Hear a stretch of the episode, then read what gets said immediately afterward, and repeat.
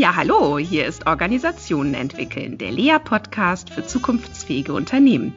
Ich bin Christina Grubendorfer und ich spreche heute mit Timo Karpke.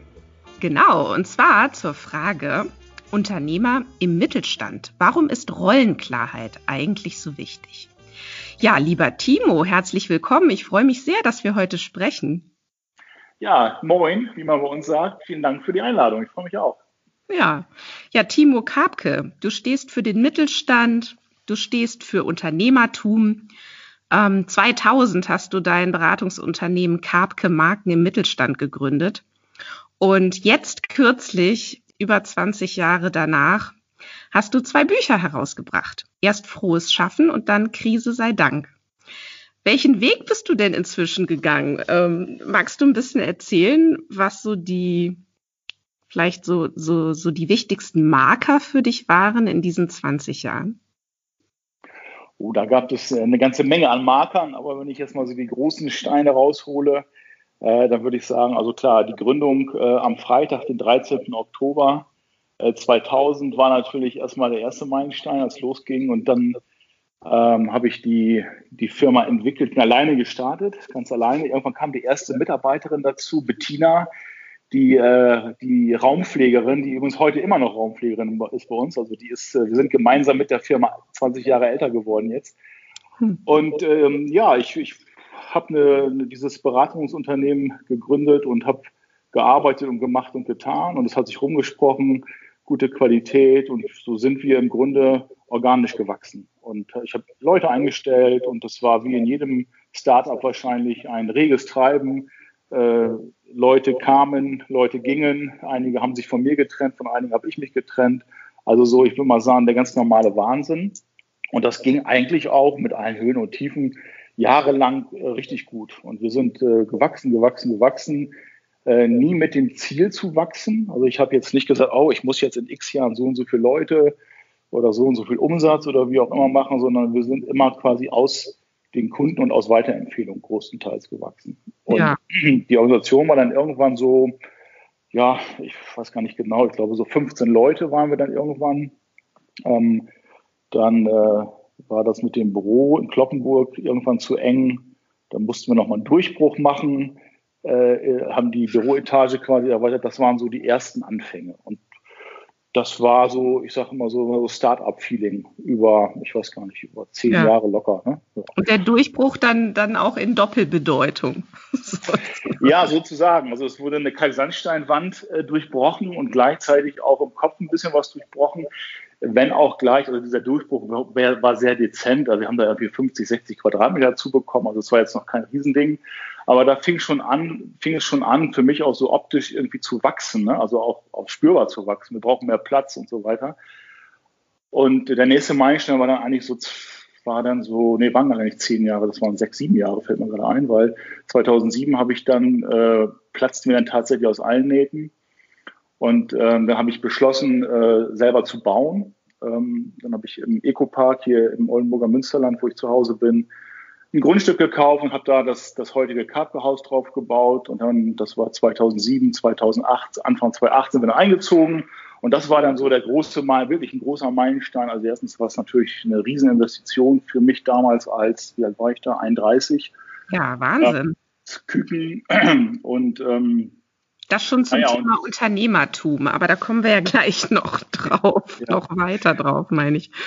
Mhm. Weil das war dann auch nochmal ein so ein riesen Meilenstein, weil dann musst du dir vorstellen, wir sind halt mit 15 Leuten in dieses äh, damals doch recht groß wirkende Gebäude eingezogen und hatten da richtig viel Platz und dann dachte ich so, okay, äh, pff, jetzt muss das Haus ja auch irgendwie voll machen. So, ne? Also jetzt hier so mit 15, es war halt nicht für 15 Leute, sondern für ein paar mehr natürlich auch gebaut, auf Vorrat sozusagen. Mhm. Naja, dann, äh, dann fing ich eigentlich an und das war wirklich ein Meilenstein, auch jetzt mal so vor dem Hintergrund deines Themas hier Organisationsentwicklung. Das war echt ein Meilenstein, weil dann fing ich eigentlich erst an, mich mit so Themen wie Organisationsentwicklung zu beschäftigen. Das darf man eigentlich gar nicht sagen, aber ich habe eigentlich so sieben, acht Jahre mich um alles gekümmert, außer um Organisation und Führung. Ich habe einfach gemacht oder wir haben einfach gemacht. Wir haben uns gar nicht große Gedanken gemacht über irgendwelche Workflows oder Führung oder Kulturprogramme oder was weiß ich nicht, was es da alles so gibt. Ich bin ja kein Profi. Aber wir haben das einfach gar nicht gemacht. Wir haben einfach, wir haben einfach gemacht. So. Ja, und, und da, dabei habt ihr wahrscheinlich ganz viel gemacht, ja, aber ohne es vielleicht dann äh, Führung und Arbeit an der Organisation zu nennen. Ähm.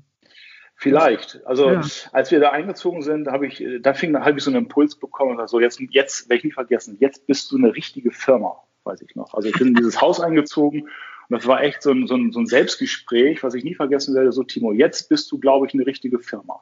Und das war echt so, so ein mentaler Meilenstein, sage ich mal, so in meinem ja. Unternehmerleben. Ja. Ähm, die, und den habe ich dann mir auch ein Stück weit so als Auftrag gesetzt. Und ich habe aber im Nachhinein einen Fehler gemacht, kann ich sagen. Aber in dem Moment fand ich mich ganz clever, weil ich habe mir selber gesagt, jetzt bist du eine richtige Firma und jetzt musst du dich professionalisieren.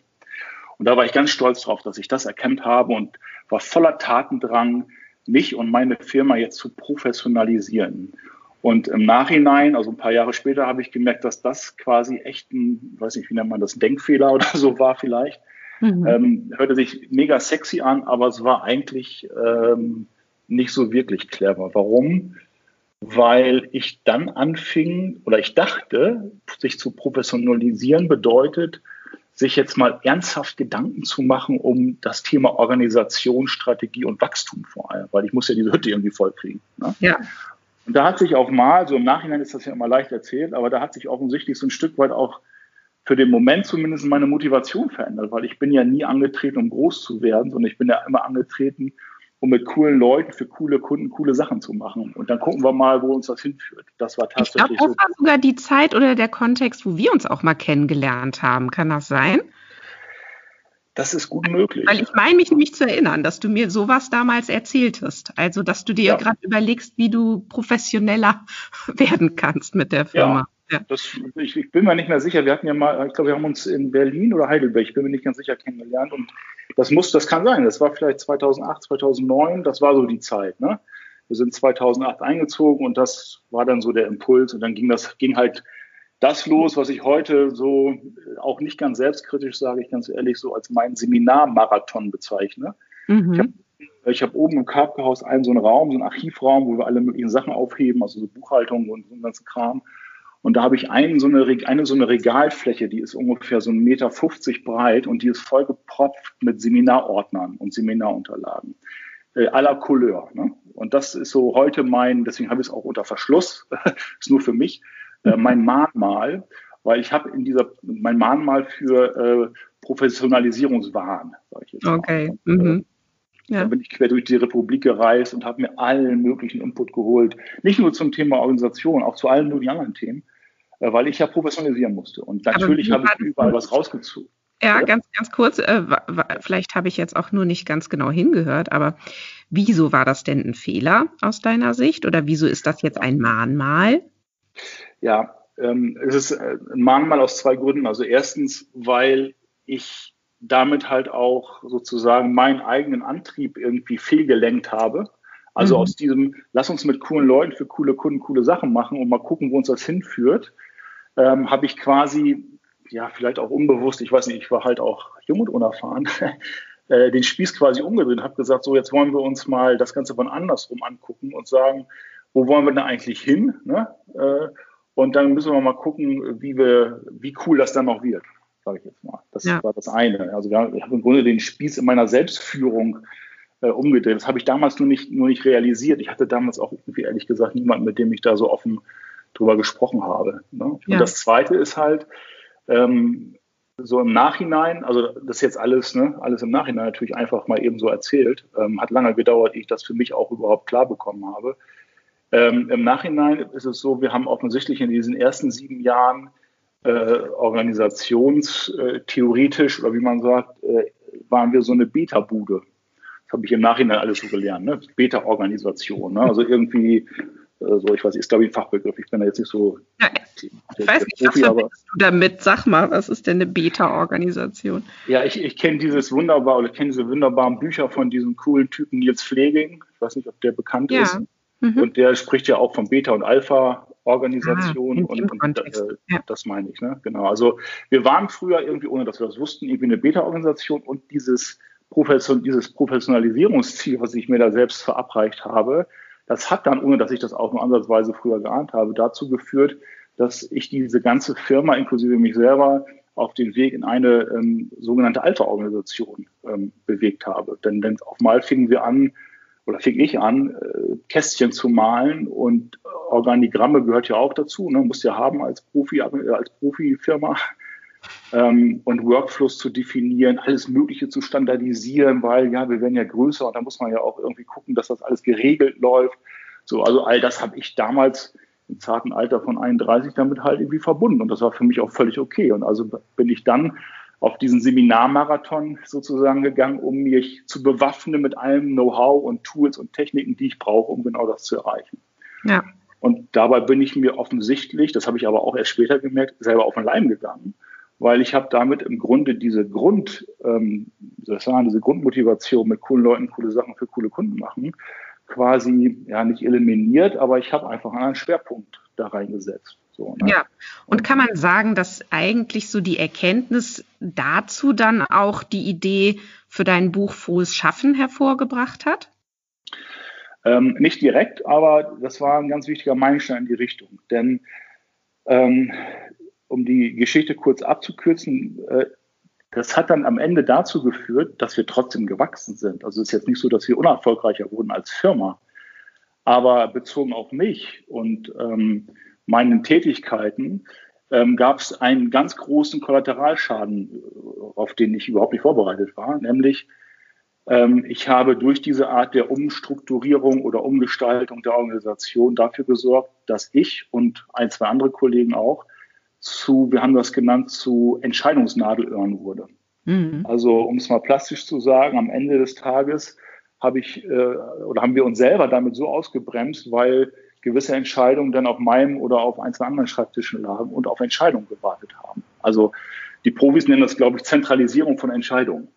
Mhm. Und äh, das war ähm, das war ganz furchtbar. Und das Schlimmste im Nachhinein war, das haben wir haben wir oder ich allen voran nicht ansatzweise gemerkt in dem Moment, weil wir führten ja eigentlich Gutes im Schilde.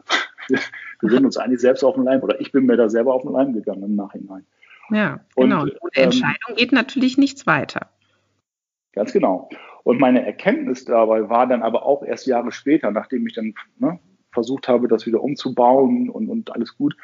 Aber mein, mein wirklicher, äh, meine wirkliche Kernerkenntnis war, dass wir, ja, back to the roots, habe ich immer gesagt, ne? also wieder zurück von, von Alpha zu Beta, ne? back to Beta sozusagen. Mhm. ähm, ja, schon, aber irgendwie bei dem Gedanken, das einfach, das in Anführungsstrichen einfach mal eben wieder back to beta zu gestalten, also dieses Konstrukt Organisation mal eben um, umzukonstruieren, hm. sind mir dann immer so, ja, so, wie soll ich sagen, sind mir immer so Gedanken durch den Kopf geflogen, die so ein gewisses, ich kann das gar nicht genau benennen, aber so ein Unbehagen, äh, äh es fühlte sich unbehaglich an. Ja. Und ich habe gemerkt, dass es eigentlich gar nichts mit der Firma zu tun hat und auch gar nichts mit den Mitarbeitern zu tun hat und auch gar nichts mit den Kunden oder mit irgendwelchen Workflows oder irgendeinem so, so einem Kram zu tun hat, sondern am Ende des Tages kam ich immer wieder darauf, dass das mit mir zu tun hat. Also das, äh, dieser alte Spruch, wir hier in Norddeutschland sagen, äh, der Fisch fängt am Kopf an zu stinken. Ja. Ähm, und das im übertragenen Sinne, das wurde mir irgendwie, das war auch ein Prozess. Ne? Das war jetzt, hört sich jetzt alles so an, wie das mal eben in drei Minuten passiert. Das hat, ich weiß nicht wie lange, aber es hat auch eine gewisse Zeit gedauert, dass ich das überhaupt verstanden habe. Und das hat sich geäußert in so Dingen wie, dass ich irgendwie so ein Entfremdungsgefühl hatte. Also ich hatte wirklich das Gefühl, das ist irgendwie so schleichend, das ist irgendwie gar nicht mehr meine Firma. Mhm. Ich meine, das läuft da irgendwie alles und ja, jetzt gehen wir, machen wir wieder ein bisschen Rolle rückwärts, okay, das gehört ja auch irgendwie mit dazu, ist ja jetzt auch kein Drama, ist halt Leben, ne? Aber trotz alledem ist so dieses Gefühl, also irgendwie hat das immer weniger mit mir zu tun, obwohl das meine Firma ist und die trägt jetzt irgendwie auch noch meinen Familiennamen. Ne? Also das ist irgendwie so doppelt komisch gewesen. Ja. Und dieses, dieses Gefühl von, hm, hat das, was wir da machen, eigentlich noch was mit mir zu tun und bin ich damit eigentlich zufrieden? Also es waren echt so Dinge, die mich betrafen. Und das war so ein Struggle, der über eine längere Zeit in mir hochkam. Und ich hatte da einfach keine Antwort drauf, außer dass dieses komische Gefühl immer stärker wurde und mich immer mehr irgendwie ja, runtergezogen hat. ganz offen gesagt. Das war, fühlte ja. sich alles andere als schön an. Und ähm, dann habe ich irgendwann gesagt, okay, jetzt, ich weiß nicht, ähm, ich muss jetzt mal einfach äh, an mir arbeiten, weiß ich noch. Ich muss jetzt mal irgendwie mir auf die Schliche kommen. so, so, war so der, der, der Ansatz, mhm. mich selber irgendwie zu verstehen. Also es hört sich jetzt so im Nachhinein echt so ein bisschen crazy an, aber ja, vielleicht ist es das auch. Aber ja, das hat mir geholfen in dem Moment. Und dann bin ich halt angefangen, äh, dann bin ich angefangen, ähm, ein Ritual für mich, oder sagen wir mal etwas zu tun, was heute ein Ritual, wenn nicht gerade Corona wäre, wäre es das auch dieses Jahr, aber das ist ja auch nicht bald vorbei, ist nämlich, ich äh, habe mich aufgemacht in meine erste Ich-Zeit. Mhm. Das heißt, ich habe meine liebe Frau äh, die, die Idee offenbart, dass ich jetzt gerne mal zwei Wochen weg will. Und mit weg meine ich alleine weg. Äh, weder mit Frau noch mit Kindern, noch mit Kunden, noch mit Mitarbeitern, sondern wirklich nur ich. Nur ich. Und äh, dann bin ich, ich weiß noch, äh, bin ich nach Madeira geflogen, die Blumeninsel. ähm, da war ich noch nie ähm, und da kann man tauchen. Das war gut. Und ich wollte genau das. Ich wollte mal abtauchen. Also ich bin Hobbytaucher, ne? also ich konnte dann irgendwie da auch ein paar Tauchgänge machen. Aber ich wollte auch für mich wirklich abtauchen. Und ich habe diese, dieses Bild des Abtauchens, äh, um mich selber zu erkunden, sage ich jetzt mal, ja. ein bisschen blumig, das habe ich für mich einfach so entwickelt und gesagt, das mache ich jetzt einfach mal. Ich fahre jetzt mal zwei Wochen abtauchen. Und dann habe ich das immer so gemacht, dass ich, dass ich einen Tauchgang gemacht habe, also einen echten Tauchgang gemacht habe im Wasser. Ähm, und am gleichen Tag auch einen mit mir. Und habe mich dann in so ein, ja, man könnte sagen, Selbstcoaching äh, manövriert. Und bin mir selber, habe versucht, mich selber auf die Schliche zu kommen, sozusagen. Und haben die Fische dir irgendwelche Zeichen gegeben? Die Fische? Ja. Die, ja, gute Frage. Die Fische haben wenig mit mir gesprochen, aber ich habe immer mehr in ihnen was gesehen, von Taucher zu Taucher. Ja. Mal so, ja. Ja, also dieses, es ging, es ging da halt im wahrsten Sinne des Wortes halt auch um einen Perspektivwechsel. Ne? Abtauchen, Dinge von unten begucken äh, und so weiter. Und ähm, ich habe in dieser, äh, in dieser Ich-Zeit ähm, mir einfach Fragen gestellt, die ich mir so konzentriert, also ich habe mich da auch richtig diszipliniert, habe es auch aufgeschrieben, ich habe die Notizen heute noch, die habe ich auch äh, quasi hier nochmal so ein bisschen für mich behalten. Ähm, ja, und, und habe mir dann einfach eine, also verschiedene Fragen gestellt und es, ich kam dann auf eine Frage, die so, wenn ich die jetzt gleich sage, dann ist die total banal, aber die war für mich ein echter Gamechanger im Kopf. Und ähm, das war, ich habe immer überlegt, ähm, was sind die Ziele der Firma? Also was, ähm, was wollen wir erreichen als Firma? Und als ich dann äh, in dieser ersten Ich-Zeit war, da wurde mir nochmal klar, was eigentlich die Gründungsidee war, also mit der ich mich selbstständig gemacht habe. Und das war nämlich dieses, ich möchte mit coolen Leuten für coole Kunden coole Sachen machen. Und da habe ich erst realisiert, als ich diesen Abstand hatte, dass das ja mit der Firma gar nichts zu tun hat, also mit dem Unternehmen zu tun hat, mhm. sondern das hat ja volle Kante zu tun mit dem Unternehmen mehr, also oder mit mir als Person. Ja. Und da wurde mir, das fiel mir wie Schuppen von den Augen, also total banal, also es ist fast schon peinlich, das jetzt so zu sagen, aber da fiel mir es wie Schuppen von den Augen, dass es einen riesen Unterschied gibt zwischen dem Unternehmen und dem Unternehmer. Und zwar auch dann, wenn der den gleichen Namen trägt. Also Timo Karpke ist nicht Karpke, auch wenn es die Karpke ohne Timo Karpke nicht gäbe. Aber Karpke ist nicht Timo Karpke. Und diesen Unterschied klar zu haben, war für mich ein totaler Gamechanger, weil ich so in so einer, weiß ich auch nicht, in so einer Denk- und Blubberblase war, dass ich diese, diese banalen, diesen banalen Unterschied überhaupt nicht mehr gesehen habe. Das heißt, du hast dich total identifiziert mit deiner Firma oder wie erklärst du dir das, dass du dass du gedacht hast, du bist die Firma. Ich meine, so hast du es ja vorhin auch formuliert, ne? Ihr habt, ja. ihr seid in dieses Gebäude eingezogen und dein Gedanke war, ich bin jetzt eine Firma. Und das fand ich eben auch ganz auffällig, dass du das so formuliert hast, ja. Das heißt, es ist ja scheinbar wirklich äh, total verschwommen, die Grenze zwischen dir und dem Unternehmen. Ja, das war so. Aber das war jetzt nicht so, weil ich das so geplant habe und so. Nee, klar. Das hat sich irgendwie, frag mich ja. wie, kann man vielleicht mal untersuchen, so geht es wahrscheinlich ganz vielen ähm, vielen Gründern auch, ne? Und äh, ich könnte mir vorstellen, dass das ähm, so, also du hast jetzt gerade gesagt, oh, es ist ja peinlich, das klingt ja vielleicht ganz banal. Also erstmal finde ich das gar nicht banal und ich danke dir auch sehr für diese tiefen Einblicke hier in, dein, ähm, in deine Entwicklungsreise, so möchte ich es jetzt mal nennen. Und ähm, ich glaube schon, dass das für viele auch nochmal eine spannende Frage sein kann, nämlich wo, ähm, wo hört eigentlich ähm, mein, mein Unternehmen auf und wo fange ich an als Unternehmer? Oder wie würdest du das formulieren? Also wie kann man denn diese Grenze, wie kann man denn diese Grenze definieren oder formulieren? Ja, es fällt mir jetzt schwer, das so in, in so eine Definition zu packen, aber ich, ich, kann vielleicht einfach mal so erzählen, wie ich darüber denke. Also ich, ähm, ich glaube, ähm, oder ich, für mich kann ich nur sagen, ich verstehe mich so als der Gründer von diesem Laden. Das bin ich ja de facto auch. Und ich finde die deutsche Sprache ja einfach großartig. Ne? Der Gründer, der gibt dem Unternehmen einen Grund.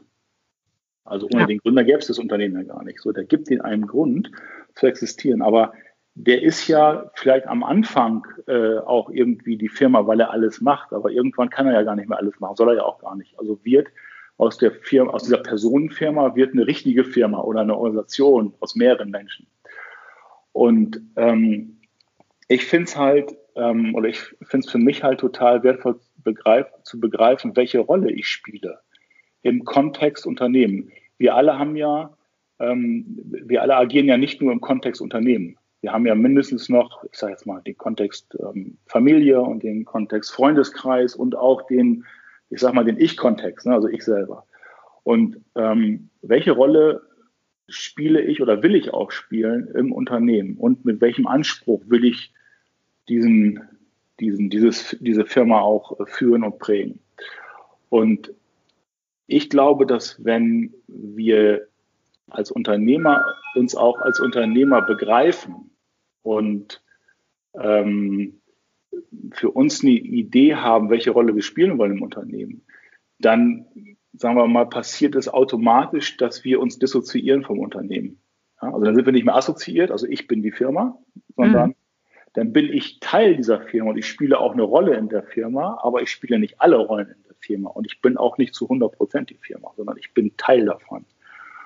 Und ähm, jetzt habe ich gerade den Faden verloren, weil es hat geklingelt.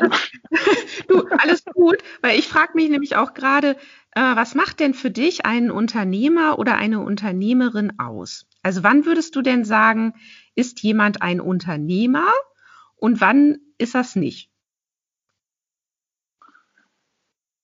Also das kommt natürlich darauf an, wie du, wie du das Wort Unternehmer jetzt definierst. Also für mich, ähm, also ich, ich fand für mich, äh, war auch ein, ist auch Teil meines Seminarmarathons gewesen, eher ein positiver.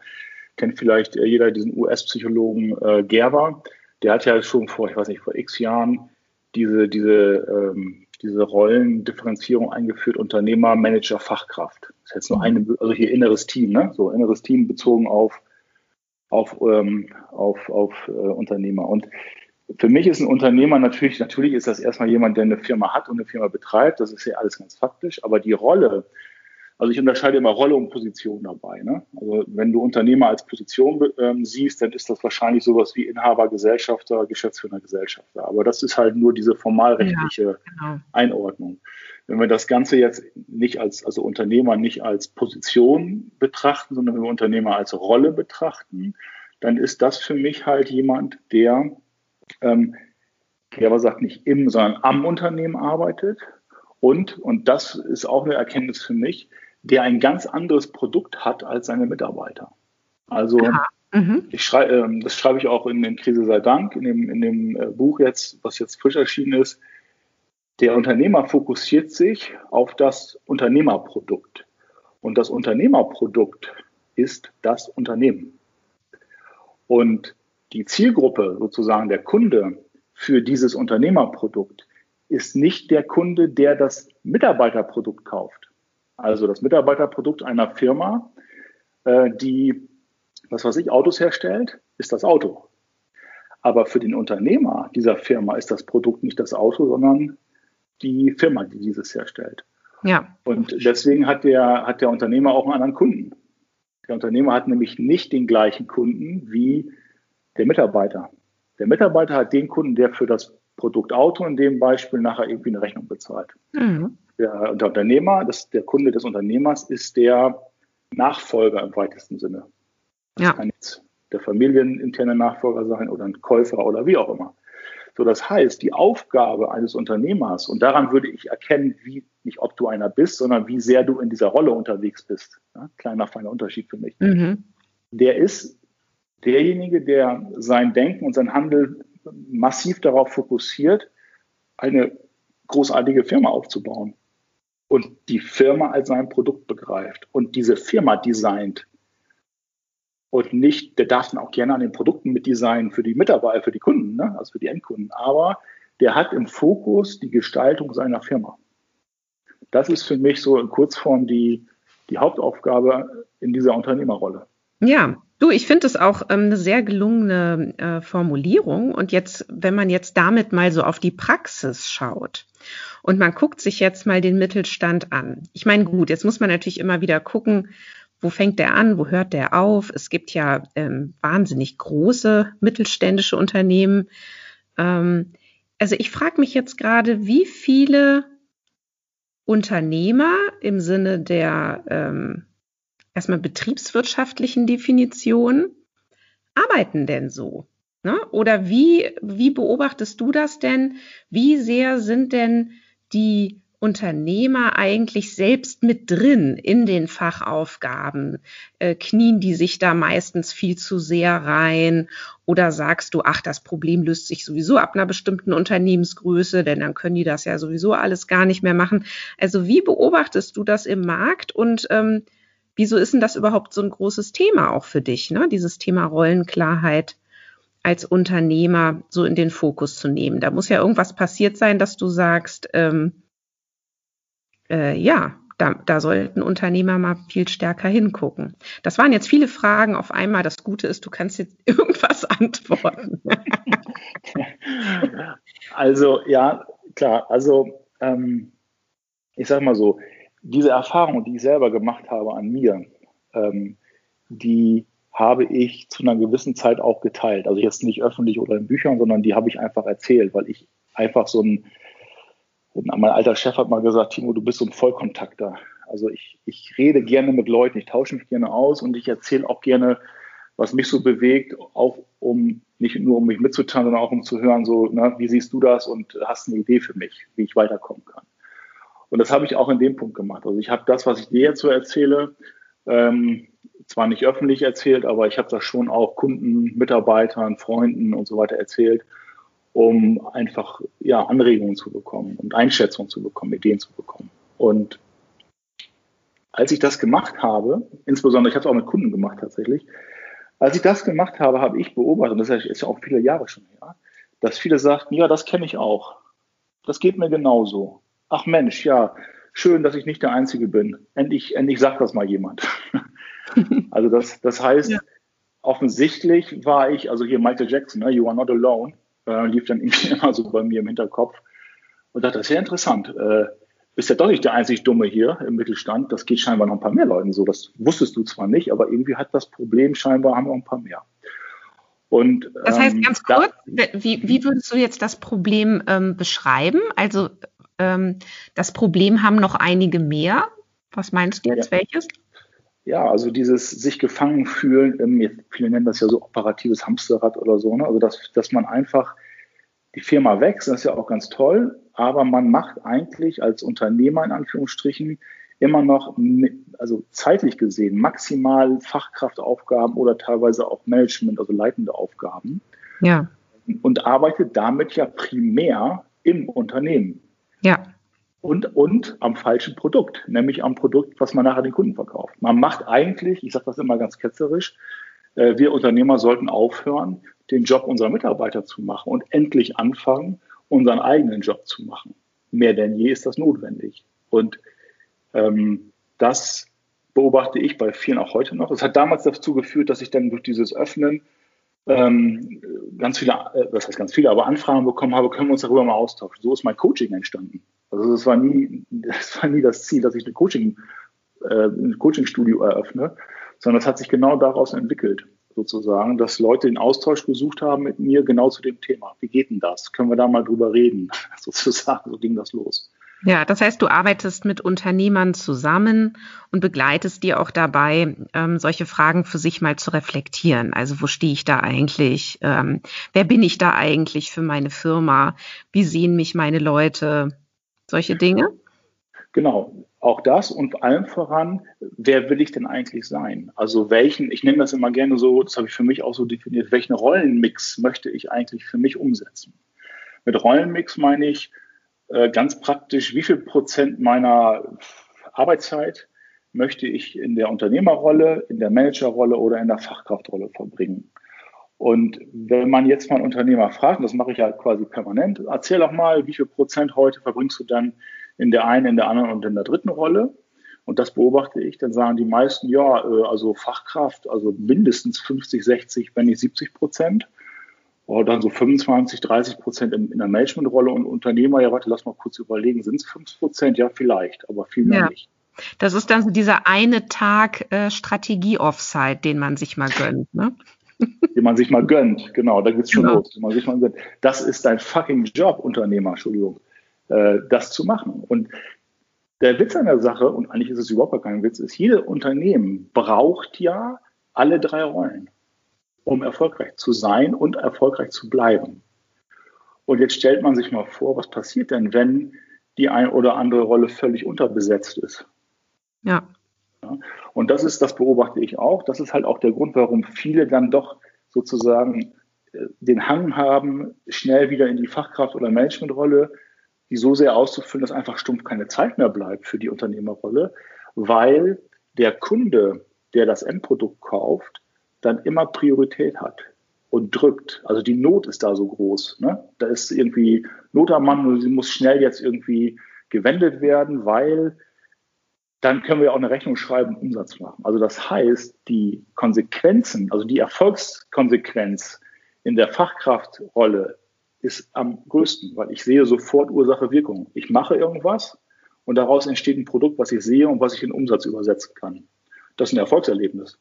Ja, das, was du beschreibst, ähm, Timo, vielleicht nur ganz kurz, wie das in mir resoniert. Ne? Also ich finde da gerade vieles wieder, was wir auch so im Bereich von Führungsentwicklung ähm, platzieren.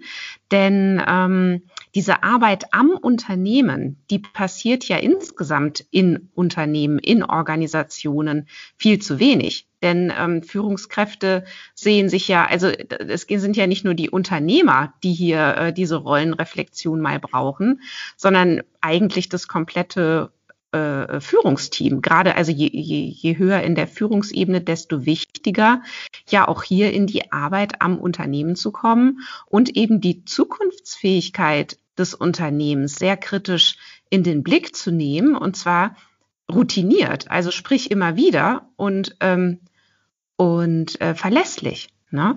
Und also ich denke mal, das, was du jetzt beschreibst, ist insgesamt ein großes Problem in der Führung von Organisationen, dass diese Rolle, das Unternehmen zu reflektieren und äh, kritisch zu hinterfragen, ne, was machen wir hier eigentlich gerade und machen wir eigentlich die richtigen Dinge und sind die denn jetzt hier zukunftsfähig oder nicht, dass das ziemlich unterbelichtet ist häufig. Das sehe ich exakt genauso. Und ich glaube, dass auch da der alte Spruch, der Fisch kann vom Kopf an zu stinken, gilt. Denn ich glaube, was ist, oder ich habe mir die Frage gestellt, was ist denn notwendig, um, ich nenne es jetzt mal Intrapreneurship, ne? ich glaube, das ist sowas wie ein mhm. Fachbegriff mhm. dafür. Ne? Ähm, kann man auch so überhaupt, mhm. ne? So habe ich auch in so einem schlauen Seminar mal gelernt.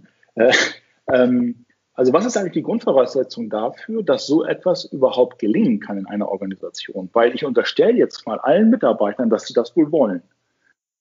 Also dieses am Unternehmen arbeiten. Vielleicht nicht zu 100 Prozent, das ist klar, aber ich glaube, dass viele, vielleicht sogar alle ein Interesse daran haben und das eigentlich auch können, weil das ist ja keine Rocket Science, wenn man mal ehrlich ist.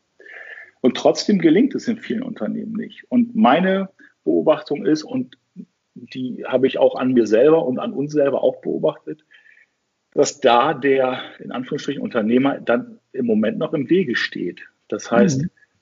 wenn der für sich nicht klar hat, welche Rolle er da spielen will und dass seine Rolle viel mehr in der Unternehmerrolle ist, dann beobachte ich auch in Anführungsstrichen Unternehmer, die sehen, wenn sich Mitarbeiter darum einen Kopf machen, also um das Thema am Unternehmen arbeiten einen Kopf machen, dass das vielen auch gegen die Ehre geht, also vielen Unternehmern gegen die Ehre geht, weil die sagen sich, Moment mal, äh, was, was macht ihr denn da jetzt? Wir haben doch das jetzt alles hier so im Griff, lass uns das doch jetzt mal so weiterführen. Genau, was mischt ihr euch hier denn ein? Ne? Also das, genau. das kenne ich auch, also gerade auch tatsächlich auf, aus dem Mittelstand, dass es dann häufig aus der zweiten Führungsebene auch Stimmen gibt, die sagen, ja, uns fehlt hier eigentlich auch eine klare Strategie. Dann sagt die Geschäftsführung, Schrägstrich Inhaber, wieso, das haben wir doch, haben wir doch auch äh, mit euch schon besprochen. Dann sagen die Führungskräfte wieder, ja, aber das ist ja alles so wischiwaschi, wir brauchen, wir müssen hier irgendwie mal, ne, so. Also das sind ja so typische Dialoge. Genau.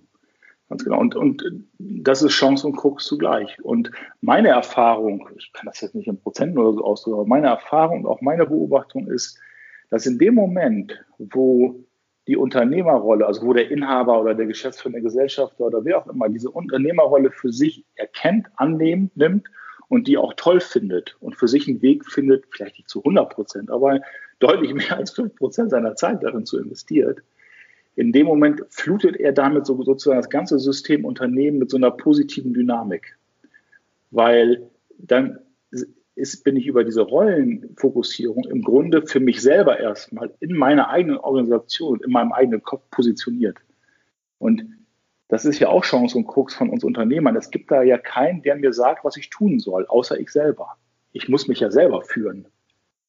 Also es steht ja morgens keiner auf, kein Abteilungsleiter auf, der mich als Unternehmer führt oder kein Kunde, kein Lieferant. Niemand führt mich. Ich muss mich selber führen. Und dafür ist es schon wichtig, dass ich weiß, ähm, was denn eigentlich mein Job sein soll und wo ich meine Zeit investiere und wo vielleicht auch nicht. Und wenn ich verstehe, dass ich als Unternehmer in der Unternehmerrolle aktiv sein will und die größte Zeit meines Arbeitstages dort auch investieren will, dann schafft das auch mal Raum für die anderen beiden Rollen, Management und Fachkraft, die ich sonst immer ja ach so lieben gerne auch irgendwie mitbelegt habe. Und das sorgt dafür, das beobachte ich bei uns, aber auch bei vielen anderen, dass Mitarbeiter diese Rollen dann, also erstmal Fachkraft und Management, viel besser als vorher ausfüllen können.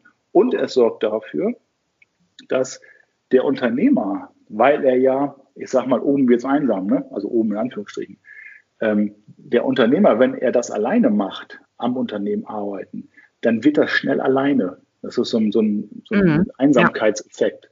Ja. So, und dann braucht der, also wir Unternehmer sind ja auch nur Menschen, ähm, auch wir brauchen Anerkennung und Wertschätzung und das Gefühl von Erfolg.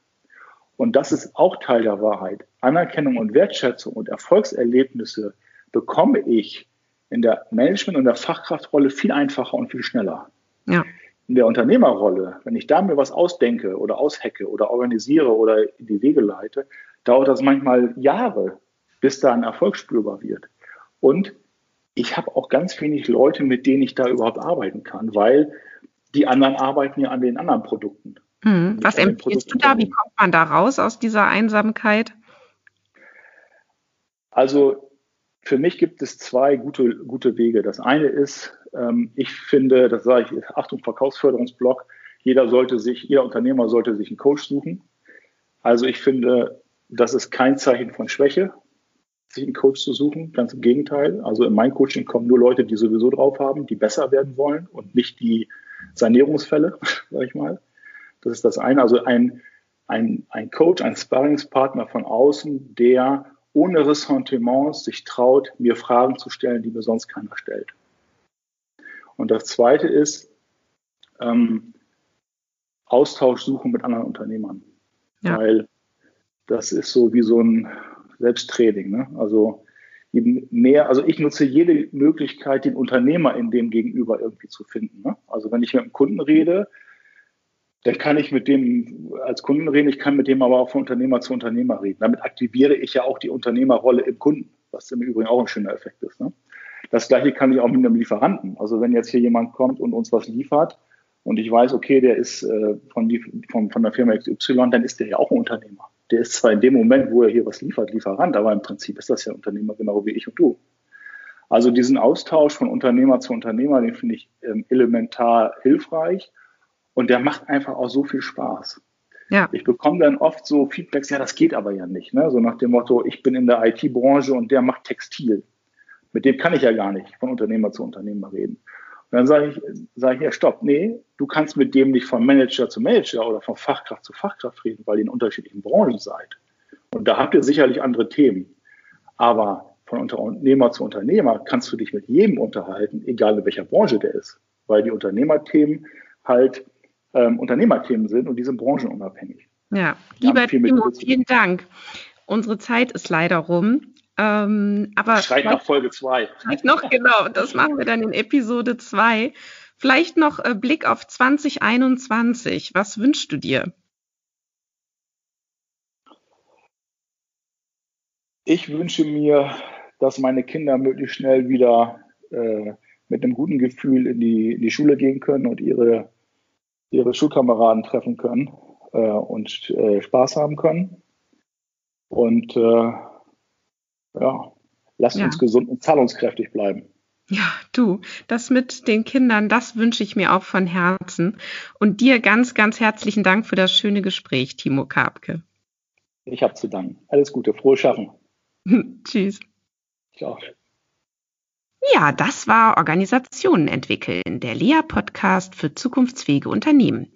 Weitere spannende Hinweise, wie immer, auf der LEA-Website unter www become-better.org. Vielen Dank.